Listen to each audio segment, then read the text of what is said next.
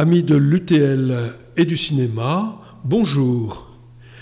Nous sommes en présence de Odile Thomas qui va nous présenter sa chronique Passion Cinéma et nous parler de deux films qui vont passer très prochainement sur la TNT, sur la télévision. Bonjour Odile. Bonjour Georges et bonjour à tous. Aujourd'hui, je vais vous parler de deux films qui vont passer à partir du 15 mars sur la TNT.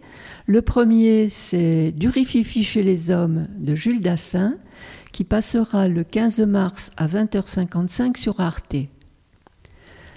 Alors, ce film est un des grands films noirs du cinéma français sur le milieu, ses truands, ses codes d'honneur et son langage argotique.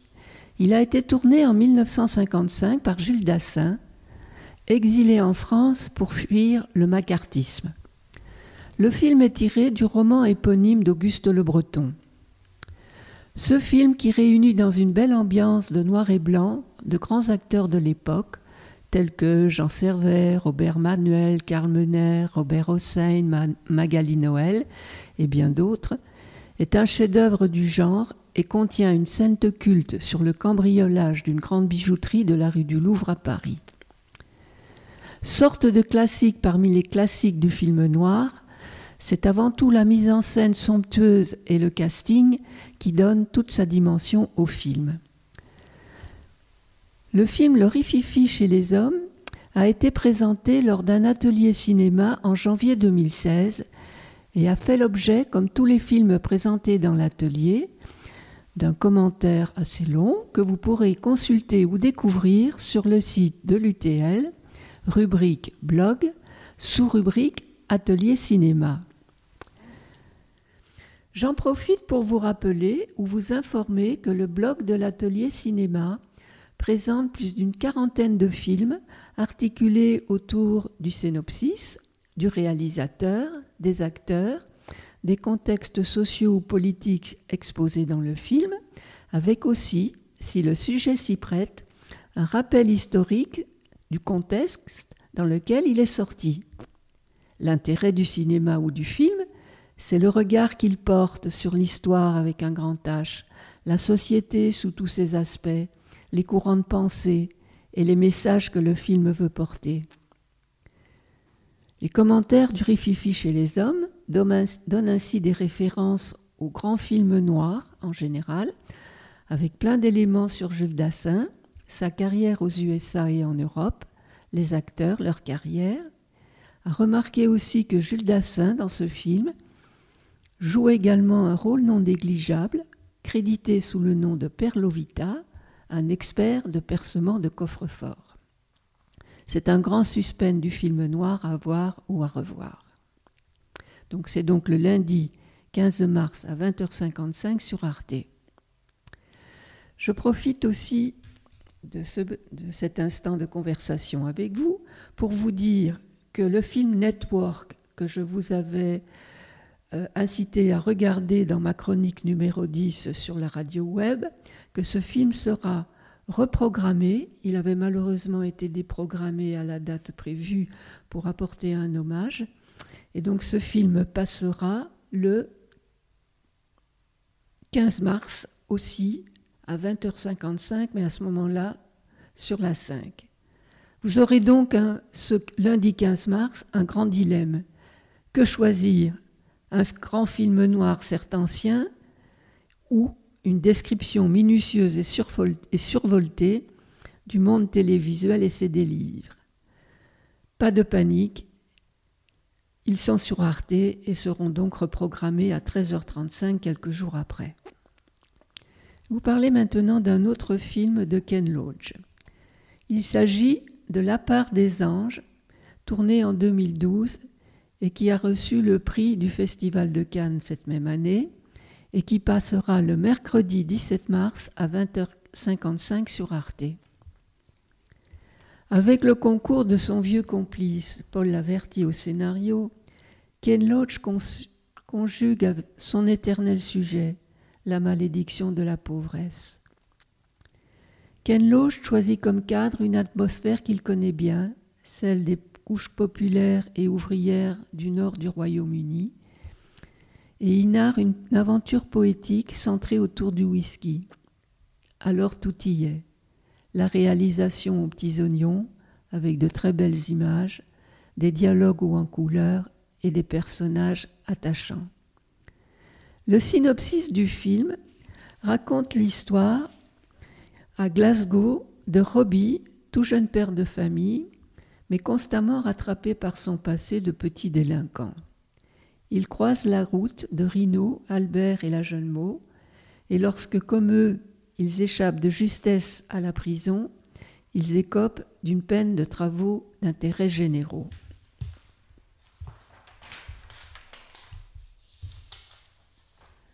Henri, l'éducateur qu'on leur a assigné, devient alors leur nouveau mentor en les initiant secrètement à l'art du whisky. De distillerie en séance de dégustation UP, Robbie se découvre un réel talent de dégustateur, bientôt capable d'identifier les cuvées les plus exceptionnelles et aussi les plus chères. Avec ses trois compères, Robbie va-t-il se contenter de transformer ce don en arnaque, une étape de plus dans sa vie de petit délit et de violence, ou un avenir nouveau, plein de promesses? Seuls les anges le savent. Alors je vais vous faire un petit rappel sur la part des anges. L'expression la part des anges remonterait au XVIIIe siècle avec le curé de Segonzac, petite commune près de Cognac en Poitou-Charentes, qui avait offert une bouteille de cognac à son évêque et l'évêque avait été surpris de voir qu'il manquait quelque chose dans la bouteille. L'expression la part des anges est bien connue dans l'univers des vins et spiritueux et particulièrement dans les chais. En effet, c'est une manière poétique pour parler du phénomène d'évaporation qui se produit lors du vieillissement d'un alcool dans un fût. Dans la région de Cognac, on estime que chaque année, 2% de la production s'évapore à cause de ce phénomène, ce qui représente l'équivalent de plus de 20 millions de bouteilles quand même. Mais rien n'est fait pour lutter contre ce phénomène, puisqu'il fait partie intégrante du processus de vieillissement qui donne ses caractéristiques à l'eau de vie. Petite anecdote, les vapeurs libérées lors de l'évoration nourrissent des champignons microscopiques qui vont recouvrir les pierres des murs des alentours colorant ceci avec un noir très particulier. Ainsi, cette couleur permettait jadis aux autorités fiscales de repérer les productions clandestines. Je vais vous faire part de deux critiques que j'ai trouvées pour vous inciter peut-être à regarder ce film.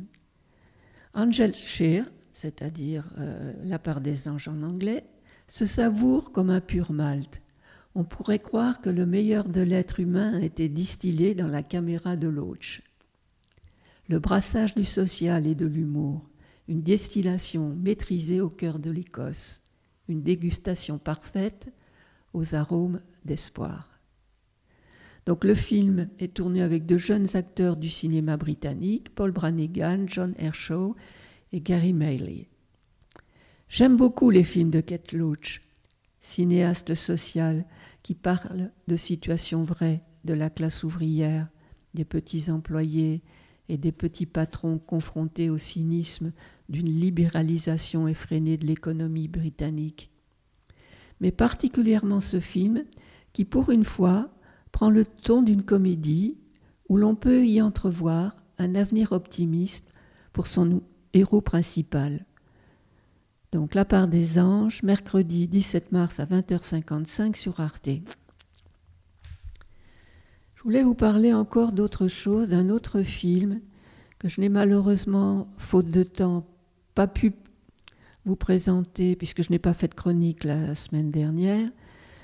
C'est un autre film qui s'appelle France. France est un film de François Ozon et c'est l'adaptation libre d'un film réalisé par Hans Lubitsch en 1931, Broken Lulali, L'homme que j'ai tué, lui-même adapté de la pièce de théâtre homonyme écrite en 1925 par Maurice Rostand fils d'Edmond bien sûr, et pacifique convaincu. Le film Franz raconte l'histoire d'un jeune ancien combattant français qui, au sortir de la Première Guerre mondiale, rongé de remords, se rend en Allemagne pour rencontrer la famille d'un soldat allemand qu'il a tué dans une tranchée. Mais fragile victime de symptômes post-traumatiques dus à la guerre, il n'a pas le courage de leur révéler la vérité et préfère se passer pour un ami de leur fils. Le film commence ainsi. En Allemagne, tous les jours, Anna, la jeune actrice allemande Paula Beer, va fleurir la tombe de Franz, son fiancé mort dans les tranchées de la Somme. C'est alors qu'elle surprend Adrien, joué par Pierre Ninet, un jeune Français venu se recueillir. Il finit par se présenter et dit à la jeune femme qu'il était ami avec Franz lors de leurs études à Paris. D'abord réticents à le recevoir chez eux, les parents de Franz l'invitent à dîner et finissent par apprécier la présence du jeune homme qui apaise leur peine en racontant ses souvenirs de vie parisienne avec leur fils. Pendant ce temps, Kreutz, un nationaliste qui voudrait épouser Anna, voit d'un très mauvais œil l'arrivée de cet ancien ennemi. D'autant que l'amitié entre Anna et Adrien devient de plus en plus profonde. Mais je vous dis pas tout pour pas dévoiler la fin du film. C'est un film très attachant sur le souvenir, la culpabilité, le remords et le pardon impossible. Plus qu'un film de guerre, c'est un film sur l'après-guerre et les séquelles qu'elle a laissées dans les familles et les esprits des deux côtés du Rhin. Des aspects peu abordé dans le cinéma, comme si après cette boucherie de 14-18, la victoire ou la défaite remettait tout en ordre comme si de rien n'était. Naturellement, c'est faux, et dans de nombreuses familles, cela a modifié des trajectoires d'existence et des incompréhensions tues ou non formulées.